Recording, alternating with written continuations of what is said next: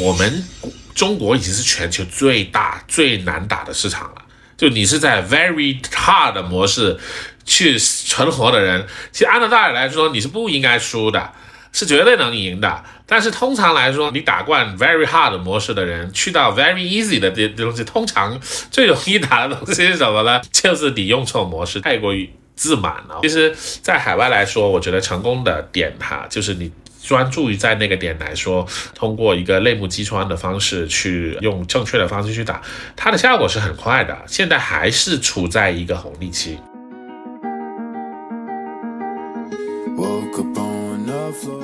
我们现在海外很多做得好的都是我们中国人做的，特别在东南亚，我们中国人够勤劳，东南亚的人够懒。对我们中国最厉害就是卷，这个卷简直是我们的硬核能力。第二个，我们有很厉害的制造业，我们的这种生产简直太厉害了。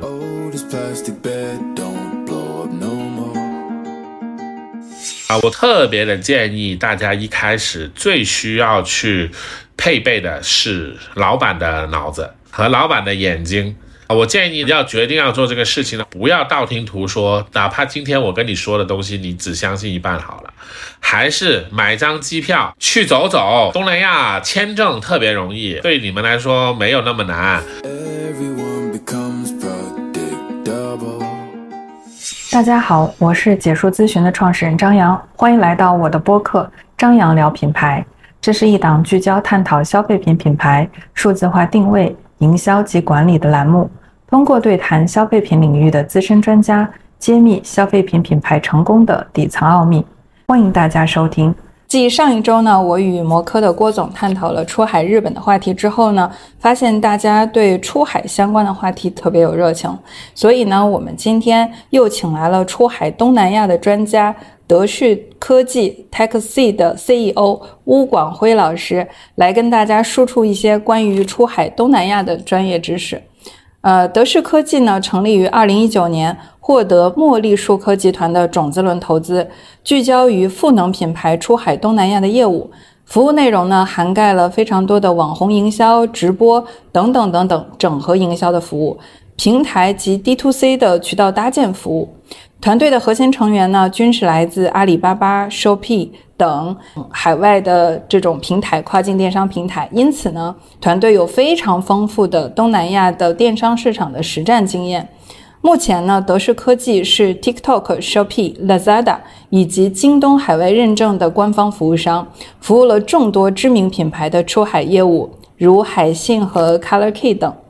呃，所以呢，对东南亚出海比较感兴趣的小伙伴，千万不要走开。待会儿呢，吴总会给大家献上一份关于出海的，特别是针对东南亚市场的保姆级指南，大家要搬好小凳子，准备学习吧。另外，在这里插播一则小广告：结束打磨了三年的数字革命模型体验课，刚刚在视频号小店发布了。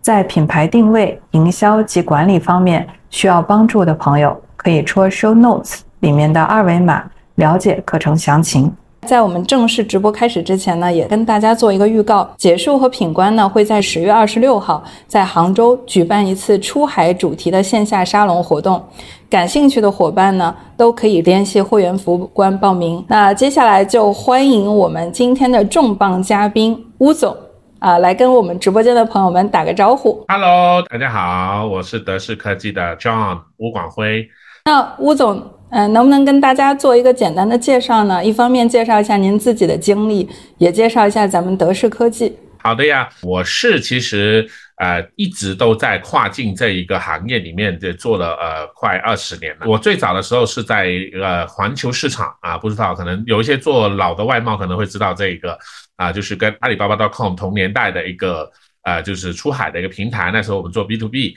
然后呢，之后的话呢，啊，我是去了做了一个进口的哈，是在唯品会啊，那唯品会的那个唯品国际的一个进口的那个供应链啊，都是我我去做的。然后呢，之后的话，我到了阿里巴巴，然后呢就做了菜鸟国际，那时候啊也主导了整一个的菜鸟的跨境供应链的一个建立。然后呢，之后的话，我就到了 Shopee 啊，那个时候其实是啊，我对这个东南亚的一个电商市场最大的一个感。啊一个一个接触的时候吧。当然就是呃东南亚是一个很大的一个。呃，电商的一个热土啊，在特别是在我们出海这里面，我相信大家或多或少也会听说过我们现在东南亚啊电商的一些机会。那么，所以的话呢，我当时候也是亲身的一个感受到，所以在二零一九年创立的时刻之翼这家公司，然后我们一直都是在做呃一个两个两件事情啊，一个呢是呃我们核心的就是帮助品牌。啊，建立他们出海的一个基础设施。那现在我们最重要的点，帮助我们的品牌出去的，先是一个 digital marketing。我们在海外其实最大的机会是我们现在的一个数字营销的一个。呃，一个流量的一个获取。另外一个的话呢，我们现在由于就是会做呃海外的电商，我们更加讲的是一个本土化。我们会帮助大家从货从到了海关之后，包括我们在马来西亚有仓库，我们会帮整体的一个落地的运营，然后去做一个这样子的一个服务。那么这就是我和我公司的一个简单的介绍。听您的经历啊，对出海的业务还是覆盖的比较广泛的，也比较资深。但是我比较好奇的是，您为什么这个最终？呃，这个创立德士的时候会呃选择瞄准东南亚市场，能给我们具体介绍一下这个呃目前东南亚的线上线下的渠道啊，呃，在媒体的营销和格局趋势是怎么样的？嗯，呃，其实是这样子的，我觉得真的是经历了我们中国嗯啊一个外贸的一个就是。呃，一个一个变化的过程。我最早其实是做 B to B，那个时候在阿里巴巴有阿里巴巴 .com 华的市场，那个时候的话呢，我们中国的出海是以什么呢？是我们的一个 OEM。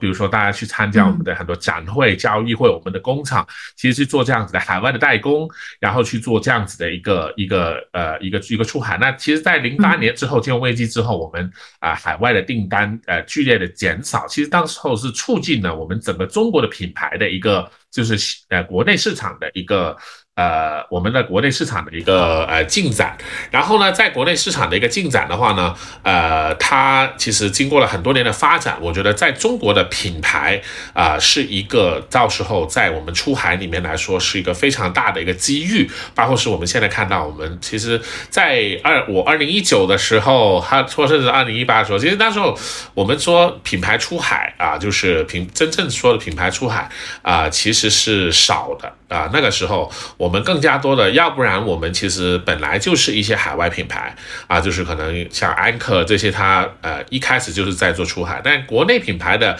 做了成功之后的出海其实是呃有点少的，包括可能那个时候有一些像小米啊，呃像美的啊这些，所以我那时候有个很大的感觉，其实我们中国品牌，包括是呃在我们自己本身。中国有一个特别特别大的优势，这个是放到整个呃，就是世界上，有的人可能说，哎，什么未来十年呢、五年是确定的，就是在在我们中国来说，我觉得其实我们最大的确定就是我们过去几十年积累下来的供应链。我们的制造业，这是我们的最大最大的出海的底的底气。那么在这里面，其实呃，在整个放眼全球，我觉得没有一个地方能够比得上我们中国的一个生产的优势。那么在呃，在未来的过程当中，肯定会有很多的一个就是。那品牌是能够走出去的，然后呢，当时候为什么会呃选择一个东南亚呢？就是一个是我觉得在出海的品牌来说很重很呃就是会很多机会，在那个时候我记得那时候还是说我们搭好了台子了，但是唱戏的还还还没很多，因为我在我呃出来呃创业之前啊，其实我是在 Shopee，它是呃东南亚目前来说最大的一个电商平台啊，叫 Shopee 啊，是腾讯啊做一个大。股东，然后呢，啊，当然我们阿里也有一个叫 Lazada 啊，那这里面呢，其实我们啊，我或多或少在这里面去啊，就是去已经工作了大概的四五年了啊，那然后呃，所以我感受得到，就是首先东南亚的那个订单的增长是非常的快速，因为整个东南亚的那个电商的渗透率，哪怕是到今天还是非常的低，只有百分之五，我们中国二十几，你去东南亚你会看到。很多很多的一个地呃东西还是在线下，他们能选择的东西也还不是那么的丰富。然后呢，第二个的东西呢，是我们还有一个很大机会是什么呢？啊，东南亚的电视的他谈的那个社交媒体的流量啊，在对电商来说非常的充沛啊，包括是其实很多的时候啊，我们像之前在 Shopee 啊、Lazada，它都是通过社交媒体的流量去把它做起来的。其实我们说中国现在一个出海非常厉害的平台叫 Shein，其实也是受益于我们这个 social media，就是一个社交媒体的一个点啊。然后呢，呃，包括我们在海外，其实像 Facebook、Instagram 啊这些已经做得非常好，那么有一个流量的优势在这里面。那我觉得。呃，然后呢，其实在这个过程当中，我会选择一个离我们更近的一个市场，因为其实适合，呃，就是在我们的呃一个这么多年的呃一个落地和帮助一些品牌落地，我觉得东南亚啊，我可以这么说，是最适合我们中国的品牌去做出海练手的啊？为什么啊？因为在东南亚来说，啊，首先有三个点啊，一个我们在东南亚来说，它有足够大的市场。啊，就是对于在东南亚来说，有六点七个亿的人口，有六点七个亿的人口，其实已经足足呃像是我们呃一半的中国这么大。然后呢，但是而且呢，东南亚它的一个格局，它是不同的小国家啊，像呃新加坡、马来西亚、泰国、越南、印尼，那印尼是很相对来说在里面占的比较大头的，有两点七个亿。然后呢，也适合我们的品牌去。找找到自己的一个点，先各个击破，就是非常容易能够成为一方霸主。在我们这里面，就是就有这么个说法。啊还有一个好很重要的点，很重要的点是什么呢？啊，特别是我们现在有很多品牌获得成功的一个市场是像啊马来西亚、新加坡，它有大批的华人，而且这批的这里的华人呢，他跟我们的文化是相同的。我们天猫的牌子啊，像这些，我基本不用改。都不用改产品，其实直接卖过去就已经能够去啊做这样子的一个市场。那么，所以对我们的品牌来说是非常的友好的。而且啊，我觉得呃一个品牌能够去落地，还是我们要看得懂。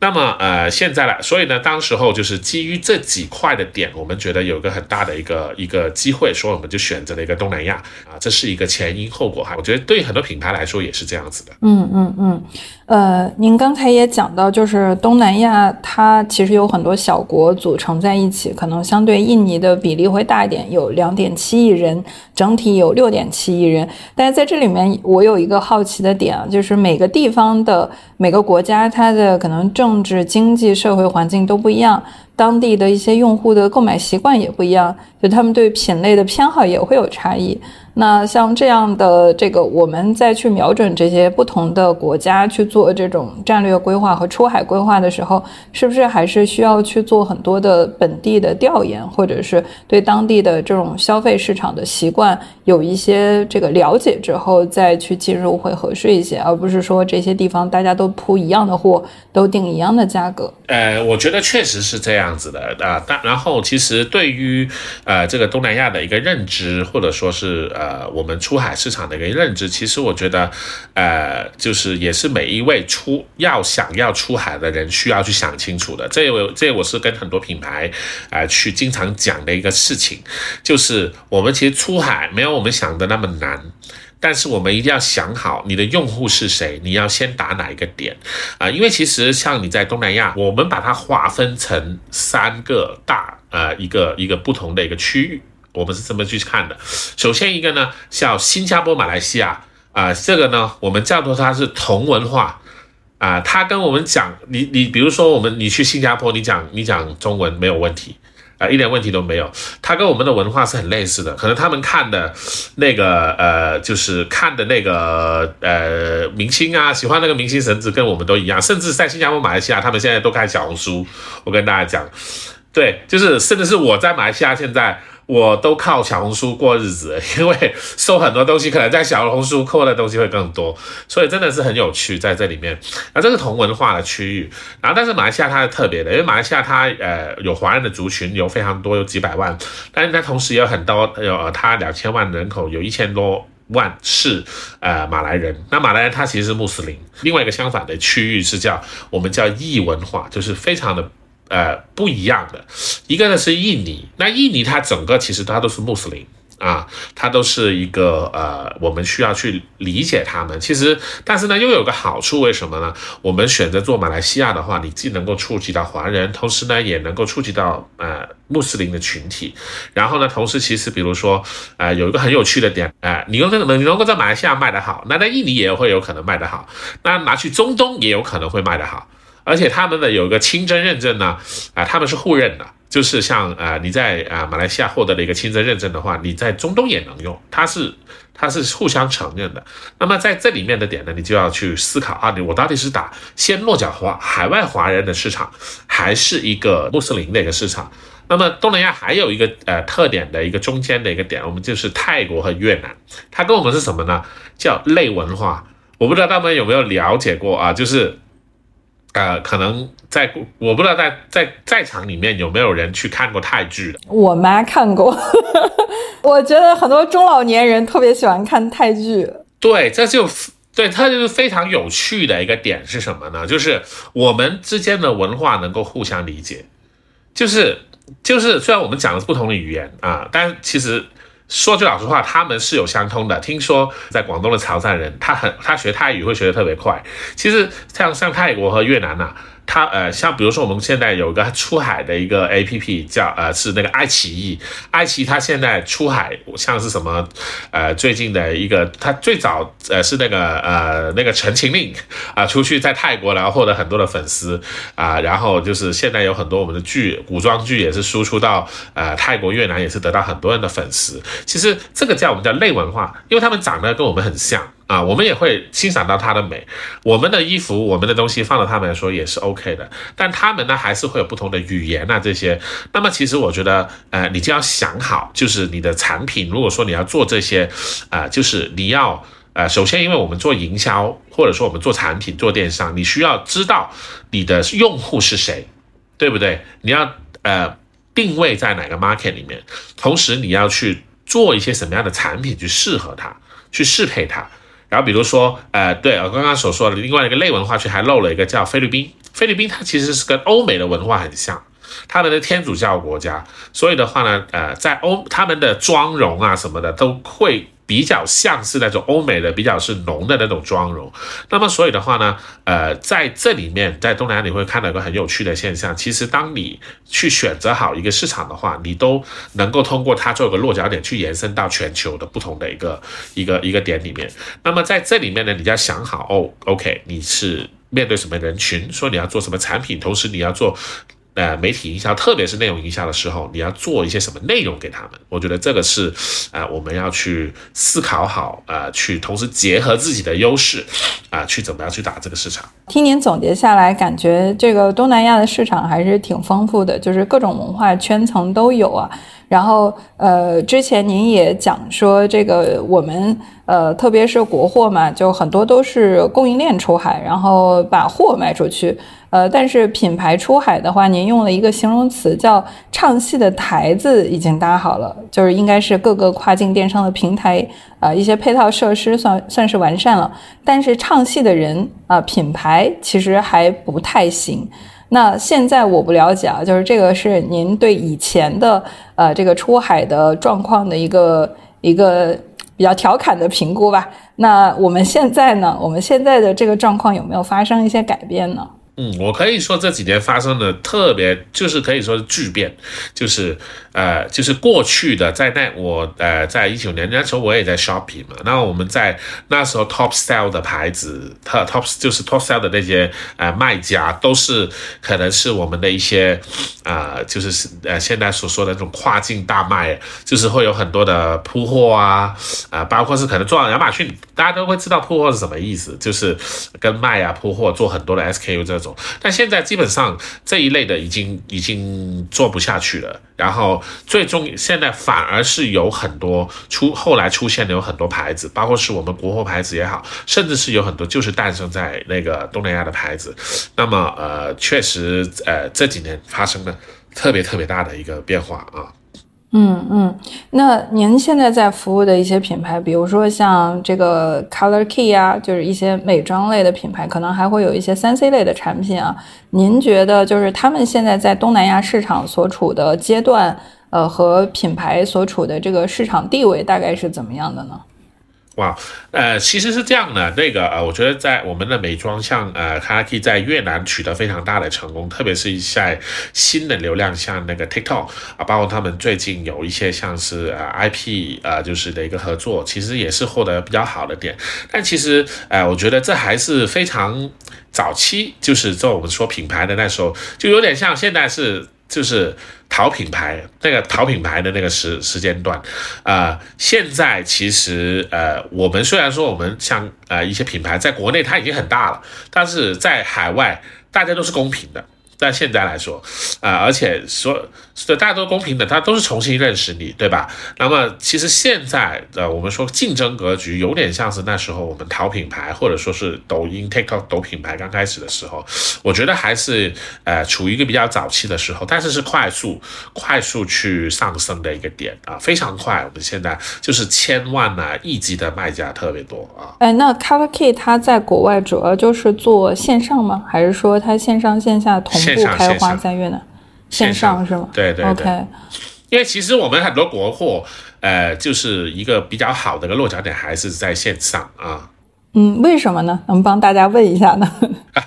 啊，其实这样的，就是东南亚线下的话呢，它的那个呃，就是渠道相对来说是呃。比较单一啊，我可以跟大家说，呃，在因为其实，在很早的时现呃东南亚的一个消费还很多的集中在线下，比如说你像是马来西亚啊，它有很多已经是集中在什么屈臣氏、Watsons 啊，还有就是这些一个大的一些渠道上面来说，其实你要去进去或者说是要做什么的话，呃，甚至是你要去做线下，你要做一些合规啊，然后你还要做很多的一个一个点，是很花这时间的。那么其实我觉得现在我们出海有一个最快的点是。我们用线上去测试这个市场，去找到一个呃你合适的一个点，然后呢，通常你通常你线上做得好，其实你去进线下就会比较快啊，甚至可能线下的渠道会主动找你啊，会会没会比较快速做这一点，而且特别是我觉得对于现在来说，呃呃出海的一个线上是比较容易得到反馈的。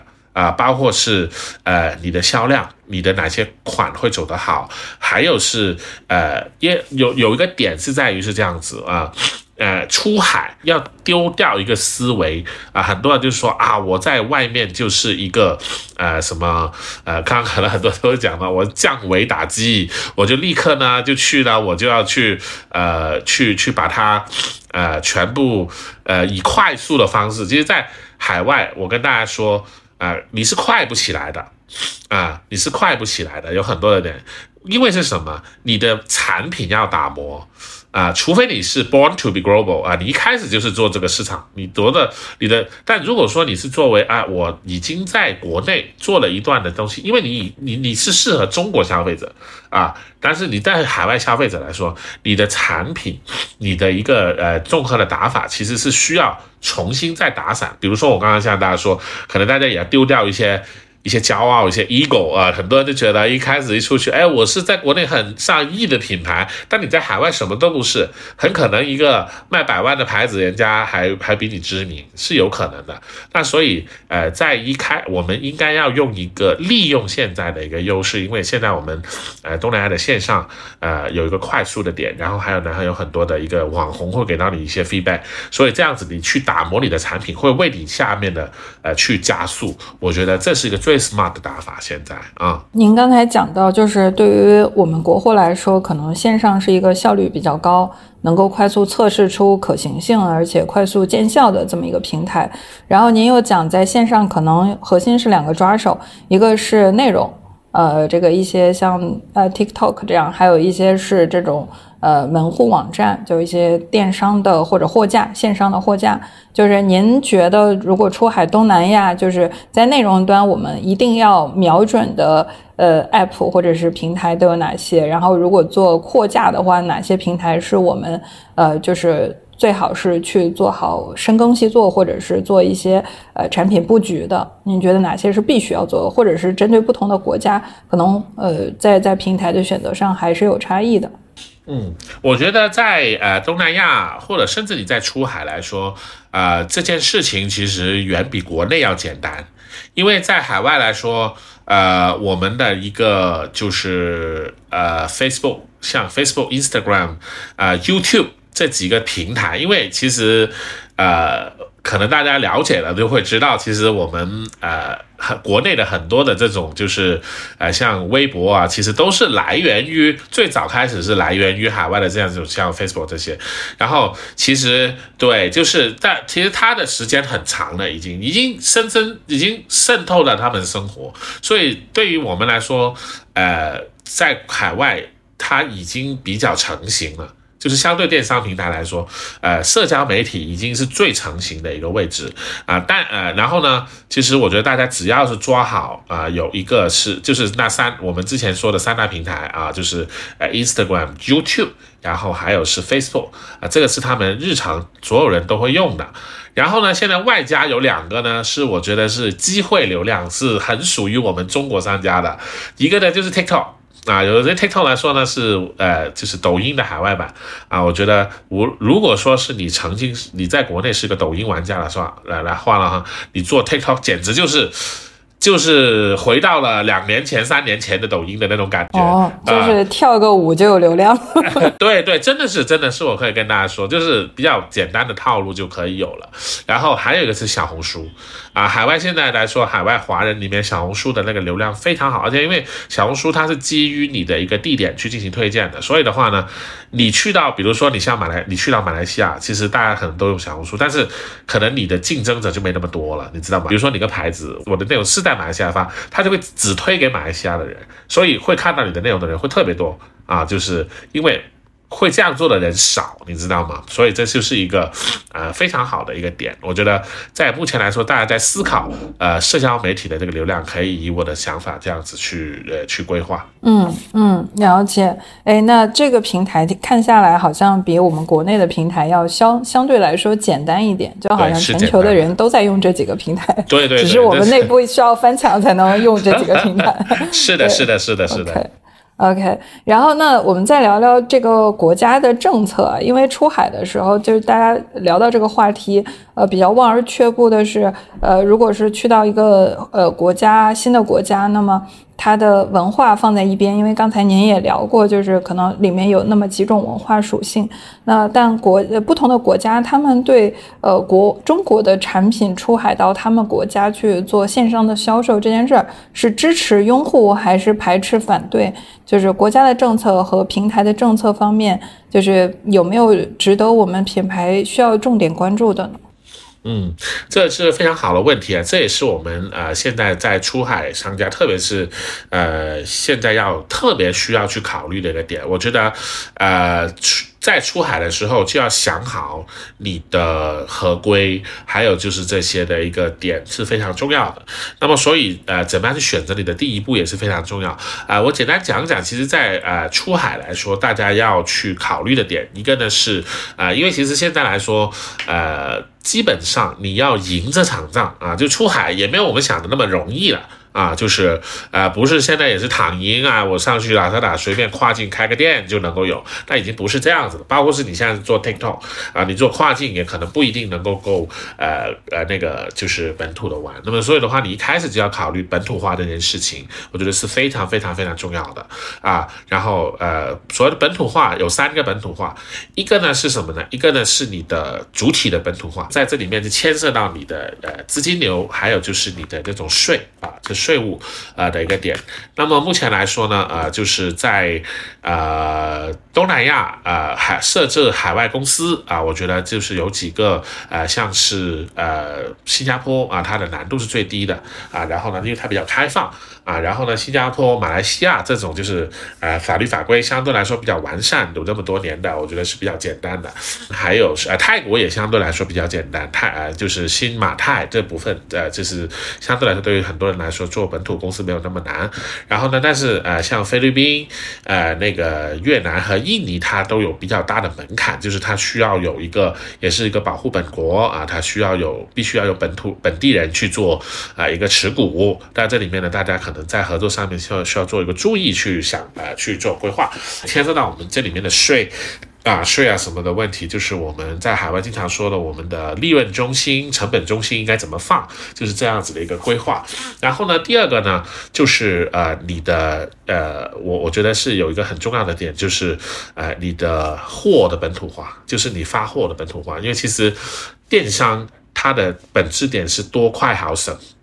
所以你消你离的消费者越近。就是你的这一点，那但是呢，现在很多的平台已经提供了海外仓，而且现在海外仓的企业非常多啊，包括我们现在也在马来西亚提供这种服务，我觉得相对来说是简单的。但是呢，在这个过程当中呢，呃，你需要考虑的点是在于你的备货、你的那个补补货周期怎么样，因为它相对来说比较分散啊，就是所以你要去呃去怎么思考你的这个供应链的。这种规划是我觉得是非常重要的啊，但是提这提一点呢，就是也没有大家想的那么难啊。就举个例子，比如说你你呃你做马来西亚这个市场啊，其实比如说我们空运的运费可能也就是啊二十几三十块钱一公斤，呃就是这样子送过去，其实并不是很贵。然后呢，它的时效也比较快啊，包括说我们做海运，可能也就是呃一到两个星期就可以到了。那所以它是也是不像你做呃那个美国这样子，你可能一个是你你可能货备了之后，你你要可能大概有差不多。半大半个月，甚至是一个月是漂在海上的，那这种就是你的资金流的回笼就会有问题嘛。那所以就是大家可以去考虑这一点啊。第三个是运营的本土化，那这个运营的本土化呢，就是签呃，我觉得通过像呃，就是包括是这也是我们的价值了，就是跟一些服务商可以去填补这样子的一个空隙，包括是你对呃本土的一个消费者的洞察，然后呢，包括是你对于一个本土的一些呃语言呐，还有就是我们的一个选品呐，啊，甚至是我们现在也经常。做了很多我们的主播啊，你总不可能在中国做，呃，就是比如说你去马来西亚，你不能够说英语，因为在大家大家都在做巴哈萨，就是说讲，呃，就是马来语。你去印尼，你要你也是要讲巴哈萨，就是或者大家在讲很多东西啊，都会有不太一样。所以的话呢，就是要考虑好这个本土化啊，我觉得还是呃，就是很重要的在这里。嗯，明白。呃，有很多这个商家啊，就是在出海之前，他会对整个市场就是分层去考虑。比如说，有一种是说法是，品牌如果能够进入到日本或者是欧美，呃，欧美日韩吧这样的市场，就相对是比较高维度，是做品牌化的动作。但是呢，相对品牌来讲呢，去布局这些呃这个升维的这个国家，可能会难度更大一些。然后，那么是不是东南亚市场呢？相对来说，比我们的段位要再低一点啊？就是整个国民的这种呃生活品质啊，各方面，我们中国的产品过去可能会更受欢迎。呃，那这种大家日常的这种印象或者是标签，呃，它存在吗？啊，就是帮我们去魅一下，因为我们真的是对这个市场特别不了解啊，就是想知道，呃，印尼是不是在中国货流入到这个市场上是更有红利，或者大家会比较偏爱一点？呃，这也是个非常好的问题，这也是其实我们在过去这段时间有一个。特别大的一个就是您提到叫祛魅的一个 点啊，就是，呃，其实我我到我现在来说，我觉得用这种高维和低维的思路思维呢，我觉得是错的，因为首先来说，呃，我觉得海外能出的钱。就是在东南亚能出得起钱的消费者非也非常的多，你像新加坡、马来西亚，他们的人均 GDP 比我们还高啊。然后呢，呃，其实包括是我们现在有一些像是我们的一些客户啊，像 U Like 脱毛仪啊这种，就是比国内还卖的贵，一样卖的非常好啊。所以的话呢，而且呢，是不是去美国就你就能卖的？呃，贵一点呢？那好像也不是。我发现我们现在最近出去，像 Shein、Timu，是不是？其实它都是卖便宜东西。反而我觉得，在你在就是我们我们那些在你在海外你取的东西，其实还是低价。所以，呃，我觉得并没有一个绝对的一个点。这也是我们呃过去很容易会对呃一个市场产生一个叫做是惯性思维去做认知。所以我觉得这也是出海里面。呃，非常需要去消除的一样东西，就是呃，我们一定要去有一个全球的思维啊。什么是放之四海而皆准的？呃，最重要的点，无论所有的东西准最准确的东西，都是你洞察这里面的消费者需要什么啊。然后同时呢，我觉得呃，我给一些建议啊，在大家在出海的时候，呃，先把品牌放一放。啊，因为在我的理解来说，或者说是目目前来说，我们成功的品牌去理解来说，或者我们成功的打法来说，它都是找到一个类目先击穿它。因为其实，在现在对于来说，在海外最大的机会给到我们，并不是说叫什么品牌啊去弄出来。其实我可以跟大家呃很清醒的告诉一下大家，我们中国的品牌化的路子还比较短。啊，像我们相比起很多的品牌来说，我们还必须得 humble 一点啊。像是有很多海外有很多百年美的，你像 Procter Gamble，对不对？宝洁这些都是百年的，差不多。就是我们一定要承认这种差距在这里面。但是我们的机会点在哪里？我们的机会点是我们快速，我们绝对我们我们的呃就是。小米为什么厉害？小米一开始说它是品牌吗？不是，他说的是发烧友。我做到一个点，是我能够把这个类目做到最好，专注极致，口碑快啊！我觉得这是，这是小小米的七字诀，我特别认可。在做我们出海，也要用这种这么 humble、这么简单、这么。这么入掷地有声的点去想，我们要找到一个类目，因为这我们在中国的呃品牌出海或者说也好，我们国货出海也好，现在海外有机会的类目太多了，所有类目都值得重新做一次。你你如果有有兴趣有。呃，我们一起去去海外走一走，啊，看看他们的超市，你就看哇，我们中国太丰富了啊。然后呢，哪怕是就就我就就像是，呃，我们呃一些家电零食啊，在他们那边比起来，哇，简直是他们太单调了。我觉得所有所有类目都值得做一次，但是你要结合的点是，我要怎么在这个类目里面迅速的做到，啊，一个。呃，就是一定的体量啊，比如说做到千万，啊，做到千万在这里面啊，然后或者说做到一个亿，很 之前有很多人天天说一个，你没有做到一个亿，不要轻易谈品牌嘛，是不是？就是还得有这样的说法，所以就是快速的类目击穿才是我们出海很重要的点。那至于品牌的点呢，我觉得还是在我们有一定的就是呃流量了之后，我们怎么样去。呃，形成这种心智的时候，呃，再去考虑的。我觉得品牌不是不是砸出来的，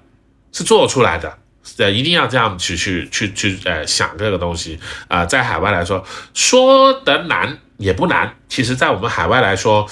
呃，就是我们的网红也好，还有就是在某个类目来说，它的打法也非常快啊。你只要用对路的话，它的。就是比如说像我们啊，今年我们帮莱芬去做这个呃，这这电吹风去做这个东南亚的市场，我们三个月就可以达到榜一了。就是在呃这个这个呃电商平台里面，就是它没就是它没有那么难，它没有那么难，但是呢，你一定要瞄准啊，而且是敢去做。我觉得这才是非非呃在出海里面，我觉得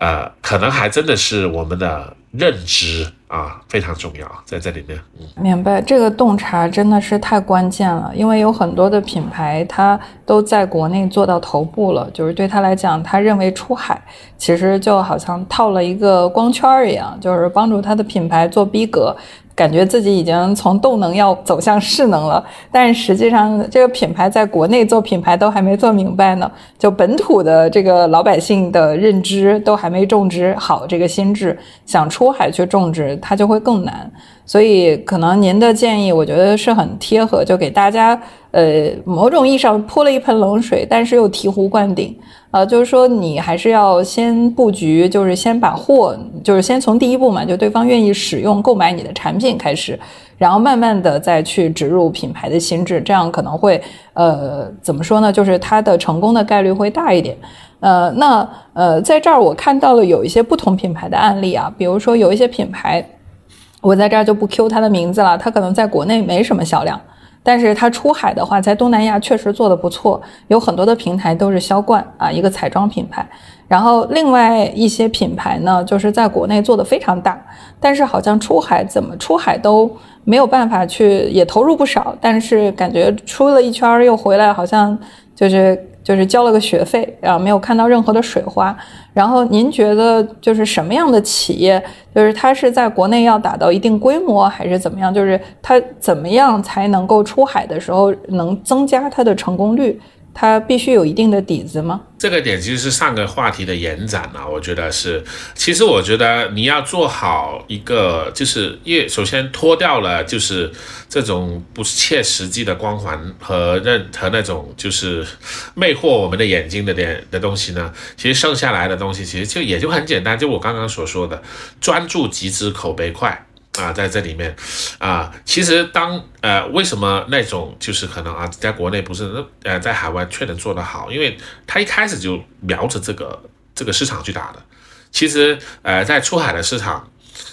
呃，相对来说，我个人觉得，因为它因为我们中国已经是全球最大最难打的市场了。就你是在 very hard 的模式去存活的人，其实按照道理来说，你是不应该输的。是绝对能赢的，但是通常来说，你打你打惯 very hard 模式的人，去到 very easy 的这这东西，通常最容易打的东西是什么呢？就是就是你用错模式，就是那个太太过于自满了，或者说什么呀？其实，在海外来说，我觉得成功的点哈，就是你。专注于在那个点来说，呃，通过一个类目击穿的方式去，呃呃，用正确的方式去打，它的效果是很快的。现在还是处在一个红利期。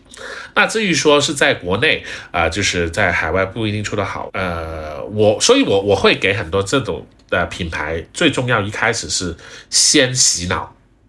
先。先把你的脑脑袋变成一个 global 的脑袋先，因为其实我觉得中国的市场，如果说你做惯的一个成功经验，它确实有用，但是你去到另外一个新的市场，没人家没有见过你，其实就是一个你就是一个 baby。哪怕你，哪怕你是总统的儿子，但是你去到那个地方，你可能还是个 baby，是不是？就是等于就是说，是说我们经常说你在海外还有一个很厉害的人，你来到中国你不一定跟够很多人厉害，也是一样的道理。那么，呃，在这一点来说，我觉得，呃，选择一个能够让你的，呃，就是这个品牌能够看得懂、有感觉的市场，我觉得是很重要，因为。像这些大品牌，像或很多我们的品牌产品非常好，有也有很多的，我觉得它会很成功。但它最重要的点是在于，没有人会持续去做一件没有反馈的事情。比如说，你用一个适合中国消费者那种定价这种方式的东西，你去做，你去让去在在我们国内也一样的，你用一个做，呃，这在淮海路。开店的那种那那种牌子啊，或者说你在或者你做奢在做奢侈品的那个定位的人，你拿去那个那个拼多多卖是不可能成功的，是很难的，这是一样的道理。所以的话，在我们在呃就是呃在。一个品呃出海的品牌来说，它可能要选择一个它不那么吃力，可能就能够得到反馈的一个市场去测试是很重要的啊。所以的话，我特别推荐是呃，就是像新加坡、马来西亚这些市场啊，就是有华人的，他并不一定要得到太大的一个点，所以这会令到很多的牌子会有一个呃，就是就是比如说有些销量的动销啊，它它会有这种感觉，会比较好一点点，我觉得是这样子。那呃，当然。某一些大牌子，如果他有足够的决心，啊，他真的是要去做好这个市场，那他其实应该要有一个单独的线，专门为这一个点去做，我觉得这才有可能得到成功。哎呀，这一点很有感触啊！就是很多人说出国，出国这个做做做做生意，选哪个生意最好呢？就是唐人街开一个华人的馆子，就是你即便搞不定老外，你至少能搞定自己人吧。然后自己人能够，就是如果他的基数够大的话，他足以让你在这个国家立住脚跟，然后能够在这个基础上一边了解文化，然后一边扩张自己的能力圈。就至少零到一的过程，你能快速的拿到一些正反馈，这个正反。馈能让你有信心，而且有这个造血能力，在这个国家继续立足、继续投入。我觉得这个很重要。对，我们经常说的出海安全感获得，我们叫就是你要。就是你那个马斯洛的那个需求不也对所有品牌一样啊？我一开始我就想，哎，我在中国已经得到了很多 self actualization 了，我觉得啊自己已经是一个很厉害的品牌。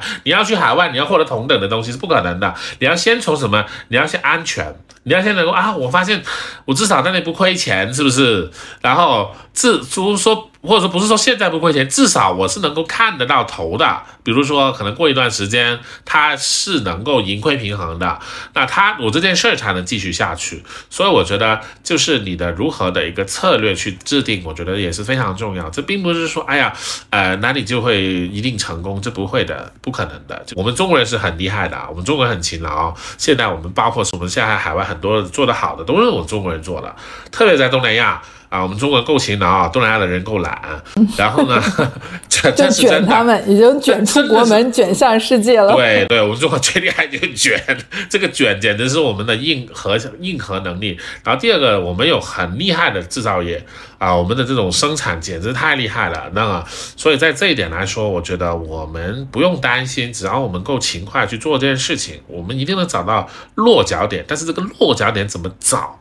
啊，非常重要。我觉得，那那我们就聊一聊落脚点的事儿啊，就是就您的经验，基于东南亚它的文化、人口、社会环境和消费者偏好，呃，哪一类的产品，就是您讲到，就是中国最强的是供应链能力，那哪些品类它出海的话，我们会有一些得天独厚的优势呢？就比较呃容易帮助品牌打开东南亚的市场呢？啊，其实这个非常简单的，我们呃那个现在来去看，呃一些电商平台里面，其实其实他们呃我觉得人没有太大差异的，一大多数都是服装啊，呃 fashion，呃衣服钱包这种购买的频次是最是非常多的，永远不嫌够的。快消品啊，像快消品，但是啊，像是个户啊，但食品呢，它相对来说有一些门槛啊的啊，但是食品在海外的消费也是不错的啊。然后呢，呃，我们可能现在中国比较合适和厉害的东西是美妆个户这些啊，然后呢，还有就是电器啊，这些是比较。呃，就是大的一个机会了，在我们看来，但是我觉得这要结合自身的一个优势，结合自身的优势，因为对他们来说，呃，不同国家它的一个消费的一个就是价位啊、价位段呐，还有是它的那个呃不同类目的发展的现状，会有一些差异，它的门槛也有差异，所以我觉得，呃，很难去说哪个点，但是确实目前来说，我们看到，呃，就是服装、鞋帽、箱包，还有。是像客户啊，甚至是一些呃家居类目，然后呢，还有是一些电子家电，这些是比较好的。就是因为出海有涉及到这个运费，还有什么一些呃报税呀等等，呃一些其他的费用，这些费用肯定是比国内要高一些的。那是不是需要对这个出海的品类身上，我们要考虑到毛利空间这件事儿？就是多大的毛利，我们是可以考虑说这个产品能够到出海做，因为出海的定价。呃，它也有它的市场环境嘛，就是如果我们远高于它本土的品牌的这个价格，有可能我们的竞争优势势就不存在了。所以，我们怎么去去平衡，就是定价和毛利能够支撑品牌出海的这个结结构呢？一般来说，我觉得我们中国的呃，就是产品的成本还是有非常大的优势的。那么至于来说，呃，你可能要考虑的点是在于，其实就是考虑两个点，就是你的最终售价的定价。啊，最终售价的定价，然后还有呢，就是一个你的过程的一个成本，包括是呃，就是呃物流运输和呃合规的税，还有汇率差这些。然后嗯，我觉得中间的点呢，其实是你呃目前来说，我们看到来说，其实呃做东南亚来说，本土它是有一定的优势的，就本土的优势发货，它的一个就是成本会是呃会比我们从跨境。这样子，呃，会低，然后呢，呃，但是，但是它的。呃，缺点就是要备货啊，就是要备，可能你要备很多盘货在不同的地方这样子。然后，嗯，呃，这里面大概物流和这些的成本大概呃会占，还有就是一些跨国的一些钱的一个，就是一些就是那个 transaction fee 啊这些，可能会占到我们整个的里面的百分之二十左右。但是你要看我们定价啊，它这是一般的消费品的一个一个呃的百分之十到二十，这个是占比是 OK 的。然后。呢呃，我觉得最终售价。家呢，这个差别就很大了。然后可能某些我们像呃美妆啊这些行业，它可能它的那个价格差会很大啊。可以比如说通过一些呃就是就是营销啊这个点来说，去可以把它这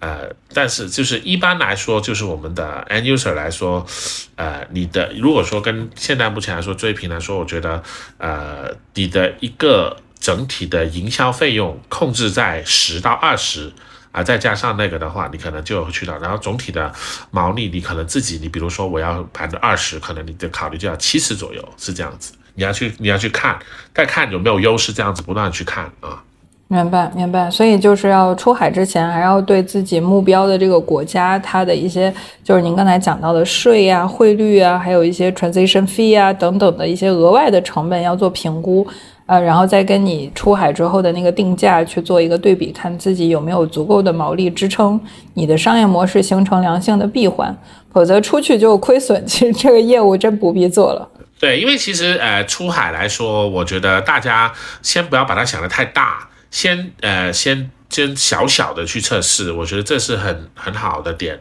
就是定一个点，然后去慢慢测试，测到，而且很多东西你真的是要落地去做才知道，就是这里面的隐藏的东西非常的多啊，非常非常的多，就是包括是呃合规的、税务的、呃汇率的，比如说最近可能。啊，就是那种人民币和美元的这种汇率差，可能大家都要去考虑。然后呢，它实际过程当中，呃的一些。呃，就是和呃，就是一些运输啊，这些我觉得还是要大家 test 之后才比较清楚。那如果这个呃企业想去做这样的测试，就是哪些平台是可以帮助他？他是不是就跟电商一样，你把产品上到货架上，然后做一些推流的动作，就有消费者来买，然后我们就发货试一试，就把这个流程跑一遍。是的，现在来说，呃呃，就是我觉得也是有很多。可以给大家尝试的，像 Shopee、Lazada，啊，它也还是不错的啊。目前来说，啊，然后呢，呃，它当然也有一些像 TikTok，那 TikTok 来说，相对来说，大家要选的品，就跟我们做抖音也是一样的，你可能选的品会跟你在淘宝、天猫选的品会不太一样啊，就是还是看你自己的，就是呃，而但而且做 TikTok 你需要有那个内容。就是制作的那个的制作能力，那这你结合自己的优势，我觉得这也是都是可以很快速的测起来啊。你一个中国的企业做一个跨境也是去可以尝试的，但是跨境是做不长的，因为你很多的点，呃，你的就是本来它天生你到消费者就要就要七到十二天，那其实你如果说 suppose 你是好的啊，那你可能很快就会被人追上，就是就是呃。这这一点，但测试是 OK 的啊，我觉得也可以很快的去测试。明白，呃，然后您这个前面铺垫的时候也有讲过，就是尽可能呃安全一点的找到在文化上比较相近的国家，比如说像新加坡、马来西亚有很多的华人。然后我之前嗯在英国英国的时候，就是有一些品牌是本土做的很好的，比如说超市里面有个品牌叫 Michael Spencer，然后还有一个客户里面有一个品牌叫 Body Shop。然后他们对他们做中国的本土化做的非常糟糕，Michael Spencer 好像还闭店了，离开中国了。就是我觉得这个是不是也和文化人口是有一定的关系的？呃，因为嗯，我们会发现啊，就是中国的消费者。大家的偏好是比较偏个性化，现在已经走到个性化消费，比如说做功效护肤啊、精准护肤啊，而且再加上国内比较卷，大家对产品服务都比较挑剔，那所以海外这些品牌可能到中国它很难适应这么高效率的周转，就是消费者这么。严苛的要求，就您说的专注、极致、口碑快，就是国外的品牌很难适应。那么，对于我们去到中的东南亚，然后面对中呃东南亚的这些消费者，他们现在是什么样的消费阶段？我们会不会也有这种呃这个产品和对方的文化不太相匹配，然后可能这个消费者会排斥，或者是我们也会呃这个 localization 这件事情做的不是很怎么说成功啊等等。啊，就是您您在这个板块有没有一些建议呢？对对，海外的这些消费者的偏好，这也是个很好的问题啊啊，我觉得确实是的。你说你特别举的那个例子，Marks Spencer 还有 The The Body Shop 这两个牌子，包括是我觉得那时候 The Body Shop 也曾经是我一个非常喜爱喜爱的牌子啊，那时候还专门去香港买，是吧？但是其实后来想一想，哎，怎么为什么就没有呢？其实我觉得还不够快，对吧？就是它对于我们的一个需求来说，现在它已经远远跟不上我们的需求，或者说啊，它已经离我们的这个认知啊，已经是越来越远了啊。然后我。最记得他最熟那个 tea tree oil 是不是啊？那个茶树精油是不是？但后来有多少它的比它好的那就是有那个替代品有出来？我觉得这是真的是可能我现在我们已经不要那个茶树精油了什么的。但但但其我觉得这是一个非常好的呃例子。那其实。呃，同样的点在于一个出海的点来说呢，我觉得，呃，在呃目前我们所，呃，我觉得去东南亚和去美国是非常不一样的啊。首先，我觉得，呃，去到美国的话呢，可能你要竞争的是很很很复杂的一个点啊，就是很多的呃一个品牌啊什么的一个，就是它是美国也是个 very hard 的模式啊。但东但是在东南亚的话呢？如果你们有机会去走一走，其实东南亚的本土品牌特别少。因为本东南亚它的工业不算是非常的发达，你像是呃可能泰国还好一点，泰国但其实泰国做的很好的一些品牌呢，它还是中国人做的啊，这个可能大家都都会知道。然后其实你在海你在那边的话，可能你去竞争的反而是那种什么飞利浦啊，呃还有是那种就是其他跟你差不多的，都是在海外进去的一个一个一个牌子，美宝莲呐这些啊，那我觉得其实也。还是我说的那句话啊，机会都是平等的啊。其实现在来说还不是很拥挤。其实你会发现，他那边的那个选择，就是他跟你站在一个点是，就是现在那些品牌跟你的竞争是差不多的，因为他也是跨国，他也是要去适应这个市场。那我觉得，呃呃，这是一个就是一个一个比较大的一个基础。第二个的点是在于是什么呢？就是。呃，他们现在能，因为有了这样子的跨国的一个呃进去的一个点呢，就导致了它的数量不会太大，但都是那种真的是特别有钱，像欧莱雅、美宝莲这些，它才能够去做。那么，呃，东南亚是离我们最近的一个一个市场啊，你知道吗？就是我们所有的生产来说最近的一个市场，所以我们在那边去做一个快速的点，其实跟我们在某一个新的省份去做是一样的。比如说我们没有时差，我们跟新加坡、马来西亚没有时差。啊，时差，呃，可能像泰国、越南，最多可能就差一个小时。那啊，就是，呃，在这里面大家的一个差，就是就是我们是有地理的天生优势的，所以我觉得我们在这里面去不断的去适应它，其实是可以很快的做得出来的。反而现在我们看到有很多人，真正一开始我就是想去东南亚打品牌或者去做这个东西，反而他很快就能够获得成功，因为其实，呃。无论你就算是你瞄准华人也好，或者说甚甚至是马来人也好，或者是呃印尼人、越南人，呃，我们的供应优势都是绝对的厉害的啊。但是其实你要去怎么样去做啊，怎么样去做这个营销，或者说这个落地的话，那就看你有多勤奋了。我觉得还是那个字，卷吧。明白，那那您能把这个卷，就是如果我们要打算去卷东南亚了，这个品牌或者说企业需要在这个配置上，比如说那个我我们要不要招聘相关的人才，专门这个呃服务于东南亚的这块板块？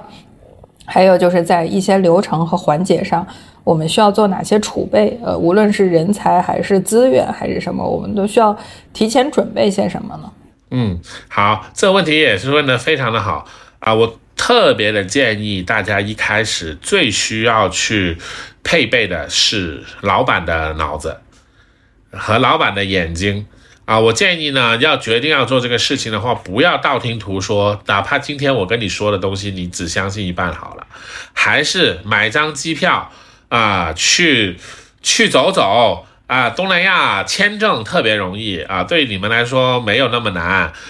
机票可能最远的地方去到印尼雅加达，也就是四个多五个小时，对大家来说不有太多的不适感啊。然后呢，呃，马来西亚可以线上签，呃，那个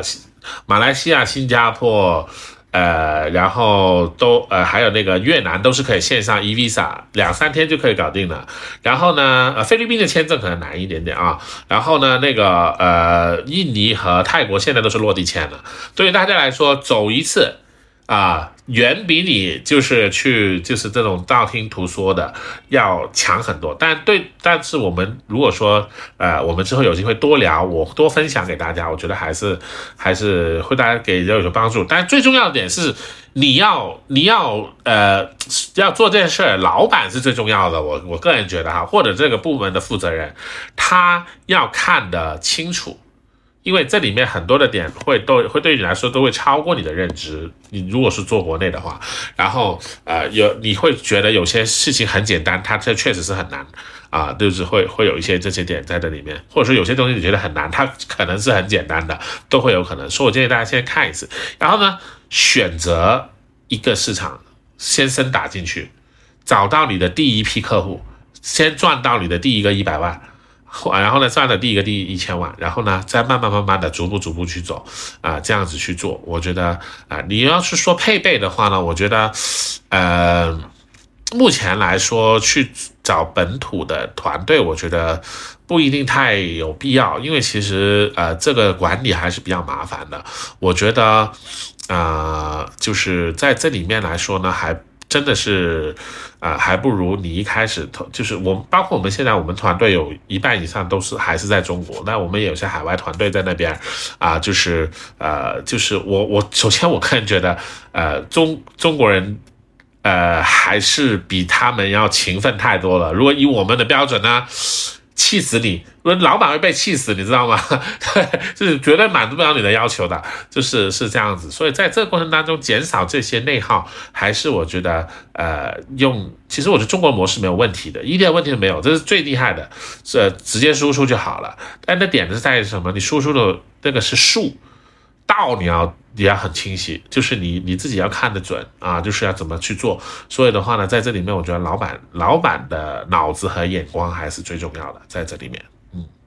同时同时，我建议大家通过和一些服务商的合作去。呃，哪怕最后你是打算交给服务商，我专注一块，或者是我通过服务商获得一些经验也好，啊，就是先把整个流通跑流程跑通一次，然后呢去去做，我觉得这样子是最好的方式，不要一开始啊，我可能就配备一个很大的团队，然后觉得 no need 啊，不需要。了解。嗯，了解。那刚才有讲到一句很经典的，就是老板，呃，这个他是需要带着自己的脑子和眼睛，然后去看一看外部的世界，然后不是光听二手的信息，要用一手的感受去去体验。然后，那他需要看点什么呢？他需要去哪儿看什么呢？就刚才说到这个，这些国家现在拿签证很容易。那如果我们就设想一种场景，它落地了，那哪几个点？他是需要去了解的，或者是他是需要去收集一些素材和体感的。我我建议是这样子啊，呃，去当地主要找三类。第一个呢，可以的话，呃，去，呃，去那尽量去走线下的商场，或者是批发市场，因为现在东南亚大多数，我刚刚最前我已经跟大家说了，它的零售的大多数的那个渗透率还是在线下。呃，线上只百分之五，所以呢，你去看线下，你就会看到，哎，它的呃哪些牌子会是放在比较好的地方，然后有哪些什么东西，呃，这里面是可以去做的非常的多的。然后呢，第二个的话，第二个的话，我觉得，呃，就是可以去咨询，就是如果说当地有一些服务商啊，或者说什么的话。呃，可以去跟他们咨询，呃，跟他们本土的人哦，我这件事大概要怎么做啊？包括如果说有些仓库，可以去看看仓库，看看那些仓库都在堆些什么东西啊。这个我是跟大家讲的，仓库里面堆一些什么东西，其实也是给大家看到一些很多的点啊。然后呢，第三个的点呢，呃，如果说呃大家在过这过程当中，呃，就是去呃可以去多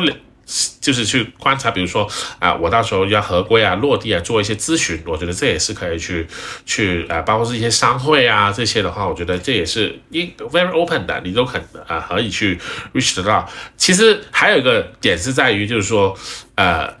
如果是对于很多人来说，如果你是呃 OK，如果其实只要你想要去找几个去找几个在当地做的比较好的华人交个朋友。啊，我觉得这在东南亚是非常走得通的，你就能够获得到很多的信息。在这里面，或者说，如果经常说，如果你是在新加坡、马来西亚的话，你甚至是可以去去华人聚集的地方吃个饭，跟他们那里的人聊聊天，你都能够获得到很多很多很多东西啊。就是我觉得还是要用你自己。其实作为呃，当呃参加展会的话呢，我觉得在东南亚，你说非常好的展会，我我个人觉得不算是太多啊。和新加坡有一些展会是 OK 的，但是我觉得呃，你要真的是说，至少你要。你要把一个东西卖到那个地方，对不对？你至少去过它，了解过它的人要怎么买啊？就是你一些基本的认知，我觉得还是需要的啊。那但最好的东西是能够跟当地的一些啊，就是可能 potential 合作的 partner 啊，就是一些服务商啊，或者说是一些合规的东西，你从他们来说得到一些咨询建议，我觉得这也是非常好的。嗯，那刚才我们聊到了，呃，就是一些团队的配置，您是比较建议说，这个一开始小试牛刀的话，最好还是用国内的团队，大家响应速度会快。那供应链呢？就是供应链，您也说到这个，如果在海外建仓的话，就整体的成本、发货的成本各方面都会降低一点，但是可能就需要涉及到压货嘛。那您怎么去评估这个供应链的配置放在哪里？对企业来说比较安全。呃，我是这么看的，这要看你本身的类品类如何。如果你是 SKU 比较多的话，我觉得你一开始压货是很大压力的。但如果相对来说你的 SKU 比较少，呃的话呢，我觉得你可能一开始就可以把这个成本就可以压的低一点，因为在在东南亚备货不算是一个太难的事情啊。国内在国内在东南亚有仓的呃服务商也特别多啊。就是我相信这里面都可以去去了解到的。然后我觉得在这个重点的规划还是在于，呃，在东南亚不需要一开始就备那么多货，小量多次的去补，这才是正路。就是你把它当做其实是国内一个省去做就行了。我我经常这么建议大家，因为其实，呃，我们这过程当中的船期啊什么的的，首先班次非常的密，啊，空运成本也很低，所以对大家来说，用空运去快速的去备一些，呃，去进行快速测试，然后通如果说这个呃有明显的一个增长的话，那就通过海运去整体降低它，那这个其实是一个。啊，没大家想的那么难啊，但是就是还就是要要快啊，就是我们经常说，make it a lot of small loop，就是有一些很小的这种这种循环这样子去测啊。但其实做做海外做出海是很勤奋的，是要非常的勤奋的，因为我们的点就是要就是要卷他们嘛，所以我们必须得很勤奋。那勤奋的点是在于我们要测。呃，不断的测试啊，一切的东西，最好的东西就是测啊，测试到你得到的 feedback，然后再猜想、再验证、再猜想、再验证，这是我们最好的方法啊。嗯嗯，哎，您说这个到东南亚的把一个国家可以当成我们的一个省去操作运营，然后也通过测试小范围拿到一些 feedback，那呃大概规模达到多少，或者是在那儿跑的什么样的一个一个呃水平，我们可以说我们已经在这儿可以规模化的去去投放或者规模化的去做一些动作了，就是它有没有一个 benchmark？呃，其实我建议大家来说就是。呃，我们经常说，就是你你看你的呃品的一个客单，还有就是这样子一个动销的去考虑吧。我觉得呃，就是你这要看你的预算啊和你的那个盈亏平衡点在哪里。我觉得一般来说，我们所有的人在外面，可能每个月。可能每一年至少要，呃，就是像是马来西亚这种市场，像新加坡这种市场，我觉得至少百万以上，每年百万几百万这样子才你你才做得开心，对吧？然后呢，你就可以比如说猜到它啊，我守几个月，当时要怎么做？那我觉得目标来说，这些市场来说，千万级是呃可以去相对来说作为是一个。呃，考试点吧。那但如果说你的客单特别高，你像是 Uline 这种，我就千万就算不上什么。对，但是呃，就一般来说，我觉得就朝着千万这个目标去做，然后再考再呃，如果你有几千万，就去考虑做品牌的事情会比较好。一开始可能快速的做的就是看好你的 ROI，看好你的呃，就是这个盈亏平衡点。我觉得当然在它能够一个比较好的一个成长来说，就不断的去测试啊，我觉得是应该是这样子。了解了解，还有一个点是关于价格，我比较好奇的，就是说，呃，咱们就以美妆为例嘛，那经常会说，在国内线上和线下，它的可能主推的产品会做定制，然后价格做错开，因为你做线下的话，要考虑到在铺货的过程中给渠道的一些。呃，一些利益差嘛，那所以在我们出海的时候，我们是不是也要针对出海的这个市场去做一些定制的产品，跟我们国内的产品做差异化？然后这样的话去定价的话，也可以贴合本土的一个定价的环境来去设定自己的这个价格。对，我觉得这是呃，这是特别重要的。就是因为其实我们的一个定价，有时候在在很多品牌，我原来就有一个定价的体系了，所以我在出海我就会就会很很麻烦，就是捉手捉脚的，我自己都还没能够打出第一炮，就开始来去做很多多的东西。我觉得其实也还是那个东西，把自己想成是个 baby 啊，你一开始你都是推倒重建的，至于。过去能够给你继承什么东西，你自己分析。但是你在海外，你一定要知道，OK，你要先分析我在这个类目，我原来这个点，我到底我能不能够去做得到？你可能可以比之前卖的更高，也可呃，也可以比之前卖的更低。但是千万不要又说啊，我要我我我要一个价格体系这样去规划。那如果说你是受到这个价格体系规范的话，我建议你重新开品。啊，就是这样子，明白。然后去东南亚的时候，有时候旅游会看到有很多 OPPO 啊、vivo 的一些手机，他们有大大的门店，还有 logo，就是当地的导游会讲说，中国手机在这些地方卖的特别好。就我看您服务的品牌当中，也有一些是三 C 类的产品，比如说海信啊、美的啊之类的。相比其他的品类，这种呃电子类的、电器类的，是不是出海相对来说更成熟、更适应这个海外的市场对我们国货产品的需求，或者说他们会更卷一点？呃，从这个成功案例里面，我们像一些消费品，比如说这个美妆、宠物、母婴、零食、饮料等等的这些品类，都有哪些可以借鉴的经验呢？啊，我觉得其实海外来说，就是像小米、OPPO、vivo、realme 这些，它的一个就是获得的成功，我觉得，呃，第一个是还是在于它的类目切的好啊，因为其实大家大家可以知道，一在海外。人家当地生产不了这个东西，对不对？啊，那你的选择只有苹果和三星，那么你在另外一个价格段，你就是特别大的市场。所以我觉得这三号来说，这就是个类目击穿，它的本质是类类目的击穿。那但是呢，我觉得它还有一个很重要的点，就是他们的他们的速度也非常的快啊，像是小米、OPPO、vivo 现在。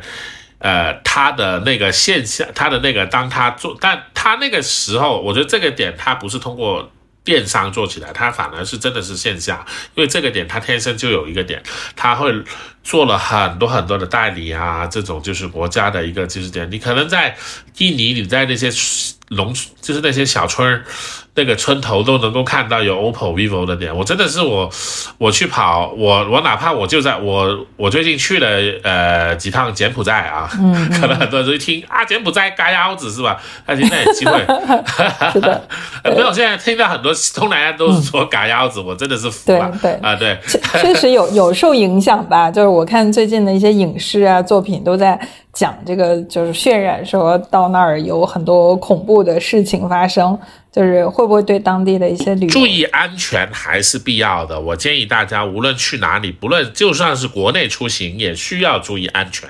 啊。然后呃，但是呢，如果说你说把它当做是一个，哎呀，我见到你就嘎的这种的，那那大可不必，也不要太看得起自己。我就想跟大家说，谁没事儿就看着你来嘎呀，是吧？啊呃，我觉得其实几乎呃。哎，还是那几个字嘛，富贵险中求嘛。我觉得就是海外市场还是很大的。那当然，比如说我最近我就回到那个，我说呃去到那个呃就是柬埔寨啊这些地方是特别大好的市场，它好的不得了，这个市场很厉害。然后它也是，哪怕那些市场它的那些村头啊点儿都是 OPPO、vivo，那你没不得不服，对不对？在这一点，它就是快，做的渗透这个是很厉害的啊。那我觉得，但是回归到点，如果说它它这个类目是无懈可击的，因为没有第没有其他可以取代，它的价格又是又是绝对 OK，那所以它就是一个特别好的成功。那基于我觉得给到美妆啊，还有个户的点啊，那对你来说你的竞争态势不太一样了，对不对？你你去呃你去比。呃，比地价啊，可能你自己要做的很辛苦，然后呢，你去做什么的话，我觉得啊，但是确实来说，现在有很多在出海的美妆，目前来说能做得出来上亿的，大多数都还是做一个平替啊，大多数都是做一个这种大牌平替的一个一个做法。但是我觉得这里面也是有太多的需求还没被满足。你说是不是说，是不是说高价就卖不动呢？好像也不是。比如说最近我们东南亚才出现成分成分护肤的这。一个点啊，就是，呃，就特别好笑，就是他们对于成成分的那种认知，已经是也都是比较盲目的，就是比如说烟酰胺这种，他们可能刚开始才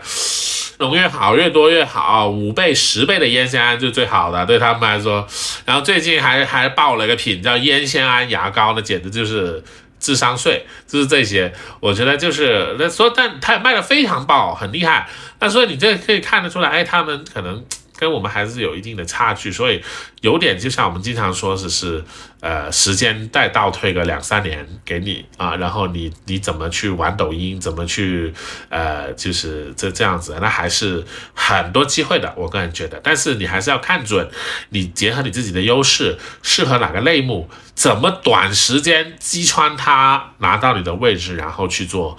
呃，然后去做好一个就是类目的渗透，我觉得这还是一个对于我们来说，其实目前来说，我们对于品牌的在外面做品牌，或者说就是你要去做卖货这件事情呢，还是得快啊，抓还是专注极致口碑快这个。这样听下来，感觉就有点像那个经济基础决定上层建筑，就老百姓的需求，它好像是一个轮回一样。就是我我我看下来，就是呃，这个东南亚市场好像是若干年前的中国，然后中国现中国的当下是若干年前的欧美日韩啊，所以就是大家都会有一个标杆，或者是都一个进进阶的这么一个社会环境，可以让我们去作为一个一个呃。怎么说去参考的一个对象吧。然后，呃，刚才您讲到一个点，我觉得特别重要，我还想在这儿跟您多探讨一下，就是讲到这个 vivo 和 oppo，他们是击穿了一个类目，呃，原因是因为当地的这个手机的生产其实没有做的就是本土化的品牌那么。丰富很多，还都是三星和一些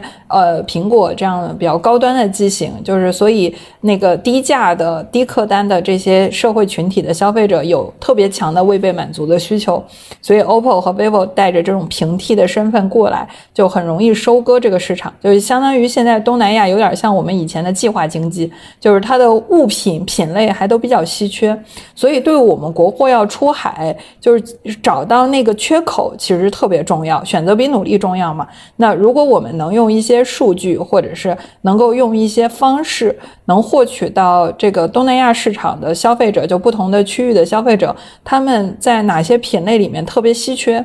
然后，那么或者在这个品类里面有一些未被满足的需求点，如果我们把它生产出来，然后又以一个呃广泛广大的这个大众能接受的价格去推，是不是它成功的概率就或者说它自带流量，就是它很容易在当地形成一种现象级的产品，就是从。整个的一个成长路径来说是这样的，呃，但是呢，在这点我又想它的异和同在哪里？首先，我觉得，呃，先说同，我觉得，呃，确实目前来说，你刚刚提到的，就是现在，呃，有点像是之之前的中国的意思是什么呢？因为我们中国也是经常有一个经常之前说，所有之前，呃，你有没有记得我们？呃，我好像记得是我。大学的时候，那个十四二十年前，那个时候我们卖的都是日本品牌，对不对？我们喜欢的日本品牌，男士护肤，我记得那时候都是入呃，就是呃包包啊，无论是我们背包，我们都是很喜欢呃呃国外的品牌。但现在好像不是了。其实什么呢？那个时候，其其实我们所有的类目都值得被重重做一次，因为。我们的很多的一个就是消费者的需求是需要被满足和升级的，在这里面。那么，呃，我觉得在东南亚也一样，就是你对于他任何一个人，他买了一个品牌的，过了一段周期的话，他需要再买新的的话，那这是是一个机会，或那快销它的那个机会是最大的，因为它它的购买次数会更多。然后，所以在你放长到五年到十年，所有类目都是值得去做的。去重新做的，那更加不用说。现在来说，有太多的，呃呃，一个就是一一个类目还没有去做好。比如说，举个例子哈，就是说最近啊，有一个叫做 U Smile 的，呃，U Smile 的那个牙刷，那个还有那个那个口腔护理的，我不知道大家有没有知。那他现在在东南亚已经非常厉害，已经已经快打过了 O B。就这个类目就非常好，它上而且呢，你会去线下你去看漱口水，只有。线下只有李斯特林，就那个很难很，就是 very 呃 bad taste 那个，就是呃就是就是我还记得他的广告语什么什么是是 hate the taste twice a day，就是这种，就是就是呃，他他只有这个。那么其实现在我们国内的漱口水已经进化太厉害，有果有水果味，有糖果味，是不是？就各种的东西。还有还有单条装的。对，就是其实，然后呃，我们在印尼有一个就是在中通过 TikTok 做起来的，就真的就是一个广广东这边的，就是快速用供应链做起来的一个漱口水牌子，叫 Me Too 啊，M E T O O Me Too 的这个，然后也迅速获得成功。其实这这是一个。这这就是一个呃，我觉得是一个打法，就是你呃一个在在这个点来说，你通过一个呃快速的去落地啊，然后呢，我觉得这还是一个就是基本打法在这里面啊。嗯，您刚才讲了一个 Me Too 的打法，就是您呃帮忙操作过出海的品牌，有没有哪些您觉得在打法上做的比较绝的？我只能说，我目我目前来说做的真的是。非常绝的，就是我觉得是 U Like 啊，特别的这个绝，不是说他的，不是说他的招数有多绝啊，是坚决的绝。像 Ulike 他的本土化做，因为呃他做这脱毛仪，他那一开始他通过我们一起合作去快速测试，呃他但他花了一点时间呢，他可能没有之前，因为他比较早那个时候，呃可能真的是大概是三个月到六个月的时候再做到榜一，但最近那个新的已经打破这种快速的记录，啊可能也跟他的品的那个。就是利润比较高也有关系哈，就是呃通过一个就是呃这样子的打法来说，他发现哎这个消费者的确实这个是能够打起来的，能够认认知打起来，所以他基本上就是非常坚决的在马来西亚呃新加坡这里面一定要做到这个认知类目第一，包括也用了立刻就用了呃我们帮他做了一个就是呃品牌形象大使。然后呢，就迅速的在这里面就让他们知道脱毛就是就是无痛脱毛就是优赖，这个心智就重起来。所以呃，他们在做这个点来说，呃，我觉得是呃，他们有足够的就是坚决持续去投入，真的是把我们中国的这种打法在这当地里面去做开花。我觉得这呃，这是我觉得。做的最好，就大多数我们品牌啊，还在的过程当中，哎呀怎么办呢？然后呃，我要呃什么时候就是就是下一步要怎么做？但对他来说，他非常清晰，我只要我那个就是发现有这个类目的机会，我就不断的往里面炸。然后最近他也有很多新的类目去进入了，我觉得这是一个就是一个 global 团队的打法，就是呃非常的去呃。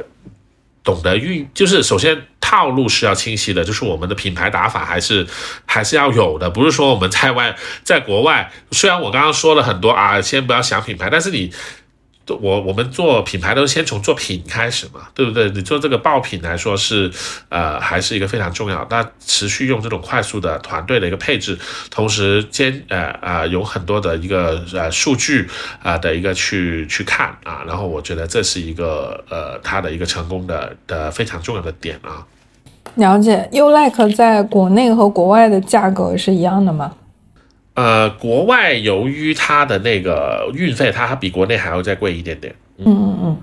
明白明白。那它的脱毛仪的产品是当时在哪？呃，是在越南还是哪里？就是做做过小范围的测试呢？先是呃，主要现在都还是马来西亚、新加坡。啊，马来西亚、新加坡。那我看您说到它很重要，找到了一个品牌心智大使，是找到了在当地的一个相对比较出名的或者是有流量的一些明星，是吗？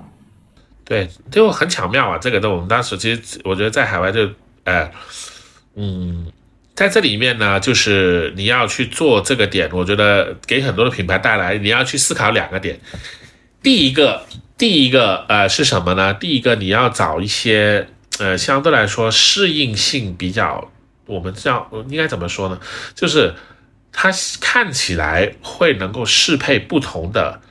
人的审美的人，就可能不是说我们中国人爱的那种审美，可能相对来说，他是一个新加坡的一个呃一个明星，但他是华人，但是他相对来说看起来会有点点像韩国人，然后呢又有点会是。就是相对来说比较有我我们叫做五官有特色，呃，甚至现在在国内有时候小红书很多人都说，呃，就比较有高级感的那种，就是就是人。然后第二个的点呢，还是在于，呃，就是这一点呢，我不知道怎么说比较正确啊，我怕说错话在这里面去中国化，但是我觉得不是太正确啊。我说的意思是什么呢？就是让他有一点 international 的感觉，对，就有点国际感啊。对，因为其实在国外的话，你。呃，不能过于，其实包括你现在你看到，呃，很厉害的牌子，它都没有标签的。你就像苹果，是不是它很有标签吗？没有，就是。它因为呃，你必须要去考虑到一个就是你的品牌的适配性啊，所以我觉得在呃想的来说，这可能多考虑一些跨文化的呃，就是呃的一个认知和信息，我觉得是非常重要的，就不要过于突出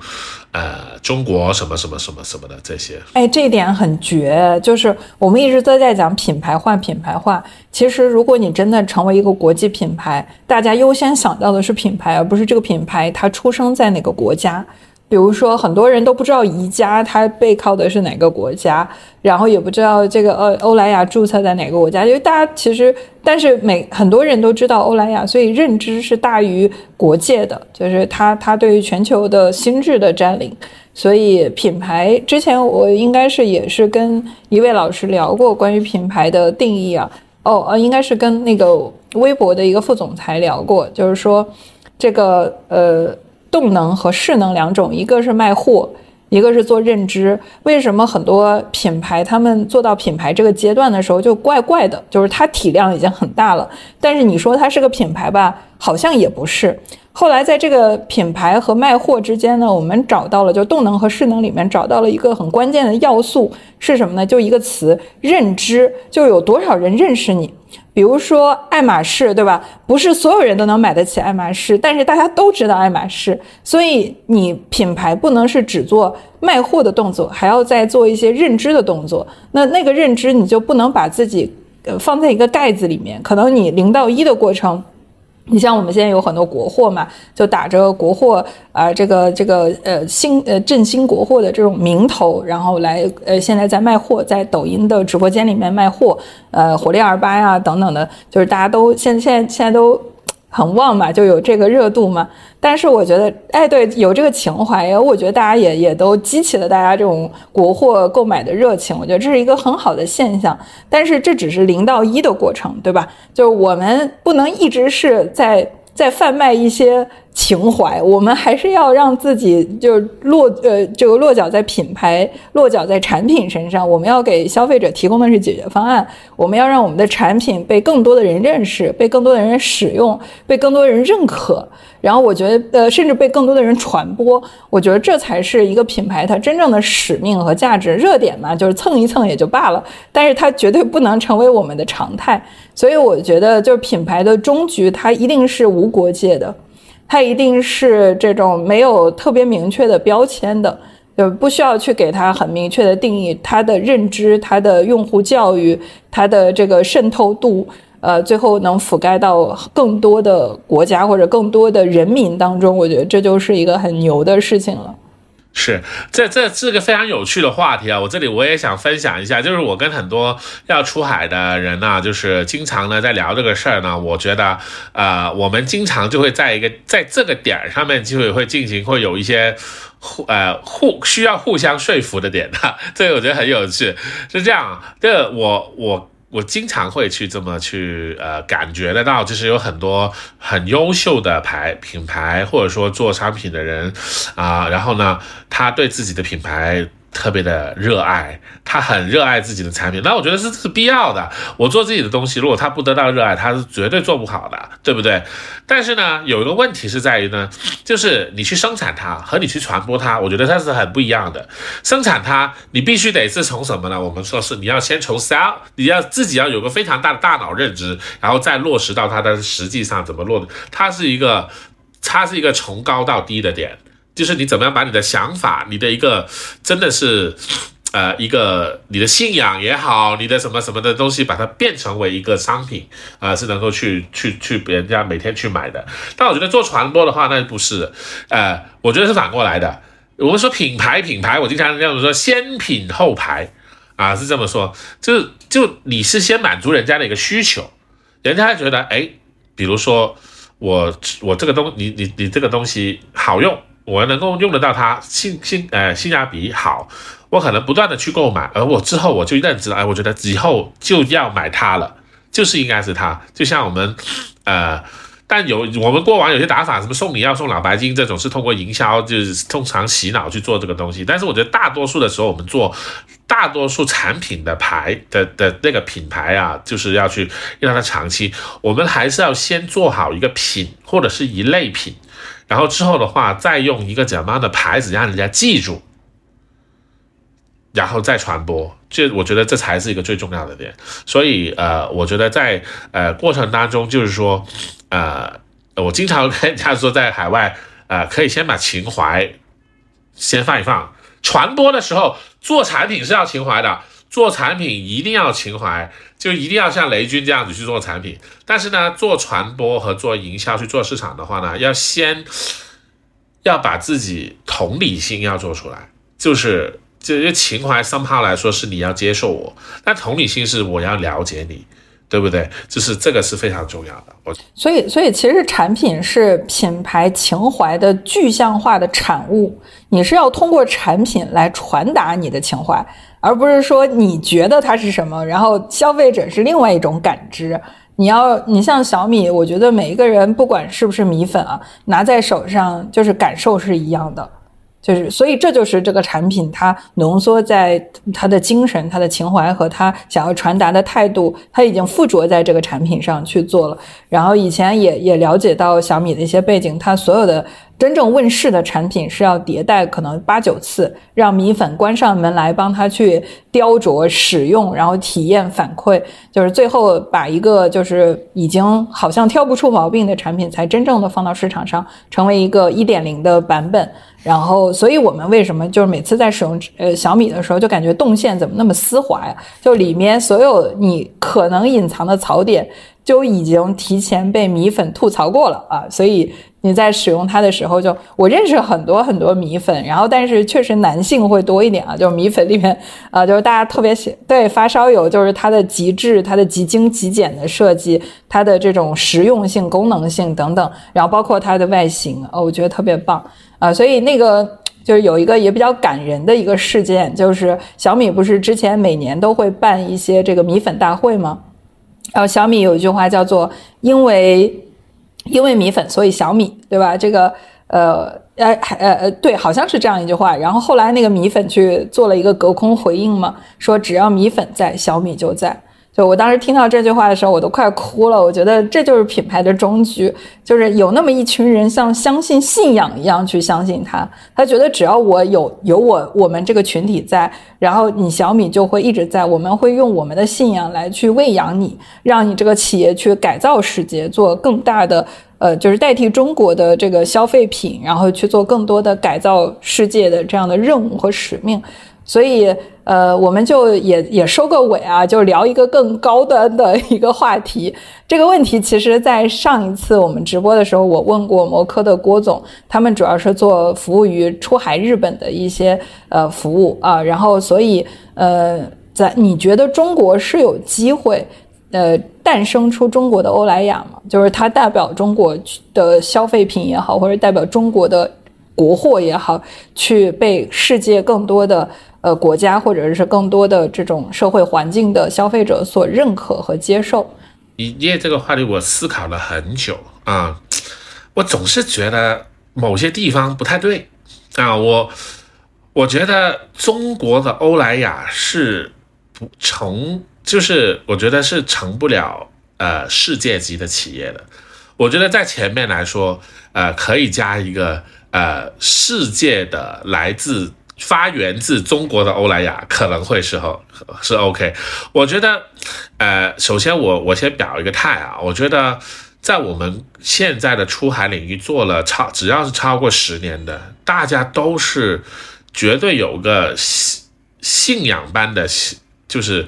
就是这个这个这个存在，就是说以后我们中国的品牌就是就是绝对是。绝对是这中国欧莱雅这种可能只是一个领域，这绝对是没问题的，一定会是有的，一定会是有。就是在我们这，因为因为像特别是在我们亲身去做帮品牌去做很多事情的时候，你就会更加了解。就包括是我们刚刚衔接到我们刚刚开始所做的东西，我们品牌是怎么来的？先品后牌，包括是我们以前学 marketing 的时候，呃，知道呃，保洁 Procter Gamble 是怎么来的。啊，就是它是怎么从一个最开始肥皂啊这样子慢慢慢慢的这样子做起来，就是它产品够好，所以我们中国有生产世界最好的产品的能力，产生中产生这种呃，我们说世界级世界级的企业品牌，时间的事情，我觉得这是时间的问题，是一定会发生的。必须发生的，一定会发生的，啊！但是在这个过程当中，呃，你后来又问到这，呃，是是真正意义上的世界级企业，我觉得其实，呃，这是困难的，因为我觉得，呃，世界级的企业其实它需要有一个历史给到它的上升通道，这是因为其实之前，比如说像我们现在说的世界级的企业，大多数来自于美国。啊，世界五百强里面有很多都是美国啊，然后是欧美的一个企业比较多。这是因为在过去这段时间来说，这是历史给到他的一个机会啊，没有其他太多的竞争。那但是我们是，我们中国要去竞争，可能大家最近都知道了，我们中国品牌要成长多难啊，对不对？就是就是会受到很多对手的一个打击啊，这是呃，我觉得这是这是非常难的一件事情。但是始终我们会走到这一步。那在这一点来说呢，呃。需要多少年，我真的不敢说，呃，可能在某些领域我们会可以是厉害的啊，比如说我们过去的一些像是电商啊，啊，比如说像我们 TikTok，我觉得我们就可以真正称为世界级的企业，我觉得是非常厉害的啊。像字节啊，就是这个 TikTok 啊，我觉得这是非常厉害的。互联网就是包括华为，对，华为绝对是的，华为绝对是的，对，像这些就是我们。就是投入了很多，而且我们也有足够的一个的，但是我觉得成为这个具备的能力啊，我觉得还是事业。你看我们刚刚提到的两个企业，字节，呃，跳动，包括是啊，可能在这里问这里面啊，我我首先这仅我要我要宣布一下，这仅代表我个人的发言了。我虽然曾经待过阿里啊，但是我个人觉得阿里的全球化是是受到很多的一个。呃，一个就是就是管理的一个视野的一个一个阻碍哦，我个人觉得，我也认同。对对，他怎么看都像是一个国企，你感觉他就走不出去似的，就跟 Marcus Spencer，他怎么看都是一个英国企业，他很难在中国对按照中国特色去适应。嗯，对对对，但没有说错哈，就是没有说错，就是就是呃，只要捉到老鼠就是好猫啊，但是我觉得。呃，就是你要去做一个 globalization 的点，就是可能在你的一个管理的视野这里面来说是特别，所以我也是说，为什么我们出去的话，先先老板的头脑和眼睛是最重要的，这真的是太重要了在这里。然后我觉得华为，华为的点是来自于华为所有的产品做产品的人都是到当地去的，你可能你大家知不知道，现在很多做出海。的人都是华为系的，就是真的是在在印尼啊，包括是说是很多很成功企业，是出海的黄埔军校。对，真的是出海的黄埔军校。我跟大家说，就是这就是我觉得是管理的一个一个。就是华为非常厉害，它渗透到很多，他们他们都是叫做什么？有一个叫什么一什么一人一一个什么一狗的那个那个文化啊，就是就是一个耐得住寂寞，在那边就是打市场这种，就是就这就是我觉得这是应该要具备的能力。我觉得像 TikTok 也一样，字节它它都是独立运作，包括是现在呃周受资他的 CEO 其实。会有很多的，他的点都是比较相对来说独立运作，就是有呃会用很多的呃一些 global 的呃视野的人，我觉得这是融合的很好，就是呃但是有一个我觉得相对来说不是很大，但阿里的 globalization 也做得不错，但是呢，我觉得在呃阻碍它往下一步的话，我觉得是一个视野的问题，这是仅代表我的观点啊，没有说什么。嗯，呃，您说的这个眼睛，就是创始人自己的眼睛视野和他的大脑，就是真正的去走走出国门，去真正了解他想要出海的这个标的的国家是特别重要的，包括体会当地的文化，这个了解他想要去开拓的这个事业，它是一个什么形状，是一手而不是二手信息。呃，因为据我所知，有很多呃这种头部的国货。呃，这个他的一把手，他就会招聘很多，因为他想做全球化嘛，那就他就会招聘很多这个来自于去这个呃 global 的一些企业的呃高管过来，来去协助帮助他。其实呃，阿里也也也做了同样的动作嘛，但是你会发现他还是一号位，就是他是一号位的工作，就是如果你作为老板，就是顶层架构，你自己没有。在视野上，把自己的认知，经常说说老板其实是一个企业的天花板。就老板他如果没有真正的去接受这套文化，去对这套信息做到对称。他完全就是靠别人去描述，或者他可能心里面还要打个鼓，说，哎，他告诉我的是真的，还是说从他的视角里面，那他是不是有一些没有看看得出来的，或者他给我的是不是一些有有偏差的信息？就是所以，呃，就你会发现很很难去做好真的这个就 globalization 的这个动作。然后包括我们会看到，您刚才说华为，呃，为出海去去。呃，做了很多这种人才的储备啊，就是孵化。就虽然他可能一开始不是这个目目的，但是最后达到了这样一个结果。然后包括现在有很多出海的品牌的创始人，他们背景上都有，比如说在海外呃工作、学习、履历的这样的一些经验。所所以这些都是一个很重要很重要的要素。就是如果我们本身创始人是一个。地地道道的本土的这样文化的一个，比如说我们没有出国留过学，然后我们也没有这个在国外工作过的履历，不如要么就二代接班，对吧？就是现在很多二代都是在国外留学回来的啊，这是一种解决方案，对吧？然后或者是亦或者是自己真的是带团队出去感受一下，我觉得这也是一个很好的。方向啊，包括您今天也给大家提供了一些清单，说我出去了解哪几个模块，然后去哪里了解，您也讲的特别清楚了。嗯，对，其实其实是这样子的。东南亚还有个好处是什么呢？就是呃，你可以给自己放个假啊，类似是出去旅游，我们叫做是我 我们叫做是什么呢？叫做是哎那个词。啊，我我忘了，不知道怎么说，就是有点像是呃旅途工作这样子的，就是其实其实这样子啊，你最好的方式就是融入，你去那里生生活，不用不用久啊，一个月，你就像你就像在呃马来西亚，你就你就在那里，就是就是弄个公寓，就是租个公寓，Airbnb 住一个月，人不用也不会很贵。那你在那里，你就会遇到很多的，你要去哪里买东西啊？然后呢，你就会呃，就是哎，那你会有哪些什么 app 啊？怎么打车要怎么做？啊，慢慢慢慢的话，你作为一个好像是本土人这样子去生活、去了解、去感受，然后知道它中间发生的事情，其实你已经你就会，你就会得到很多一手的那种感觉。因为其实我们做任何的，我们现在做呃商品，无论是做什么，我们甚至做 marketing 的人，我们都要有同理心。同理心最好的东西就是去尝试。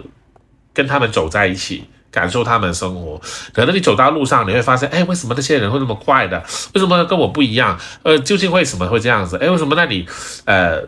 穆斯林早上就会就跟那个清真寺就会在那里唱那个经，唱的那么大声，然后呢，为什么他们呃就是会会怎么怎么样，就会你就会有的疑问在里，然后得到解决之后，你就会有一个比较大的，然后你自己你去买东西，你会知道啊，我原来在国内这么容易的事情，你在国外是那么痛苦的，你就知道哎，这就是商机了。或者说你想买这个东西，哎，那么贵，那你就有这种感觉了啊。没错，没错。哎，我觉得我们今天的沟通收尾到这里特别好，就是有一句，就是屈原之前在《离骚》里面有一句话叫“路漫漫其修远兮，吾将上下而求索”。求索嘛。哎，对，对企业来说真的是长路漫漫啊，做品牌也好，做世界级的品牌，它是有很多挑战的。所以，对于我们企业的一号位来说，如果你有这个理想，你有这个憧憬和愿望，那不妨就像呃吴老师所说的一样，我们就走出去，然后看一看，学习一下，因为那真的是一个平行世界。要在新的世界里面把自己归零啊，无论你的企业做的有多大，归零，当成一个小学生一样，带有敬畏心的去了解一个全新的市场。我觉得这是我今天最大的收获了。对，这也是一件令到你很愉悦的事情，很愉悦的事情。这就是保持好奇心，我觉得这是对对。很多已经做大的企业，他们其实企业家他们很很很难找回初心了，那不如出去找一找。对。这个好奇心会令到你，那个 Jack Welch 也说了嘛，能够让你能够保持永远年轻的秘诀就是毫无止境的好奇心啊。OK。行，那我看时间也差不多了，然后最后呢，也跟大家重复一遍啊，就是我们在十月二十六号会在杭州举办这个品树的线下出海的这个沙龙的主题，呃，然后到时候呢，呃，我们吴老师也会来到我们的现场啊，就跟我们一起聊一聊，哎，有机会就一起聊一聊，然后线下面基一下，感兴趣的小伙伴同样可以联系我们的会员服务官报名。呃，以上就是我们今天。的东南亚出海的主题，呃，最后再次感谢我们吴总啊，感再次感谢这个屏幕前的小伙伴的陪伴，我们今天呢就到这里啦，拜拜，拜拜，拜拜，拜拜。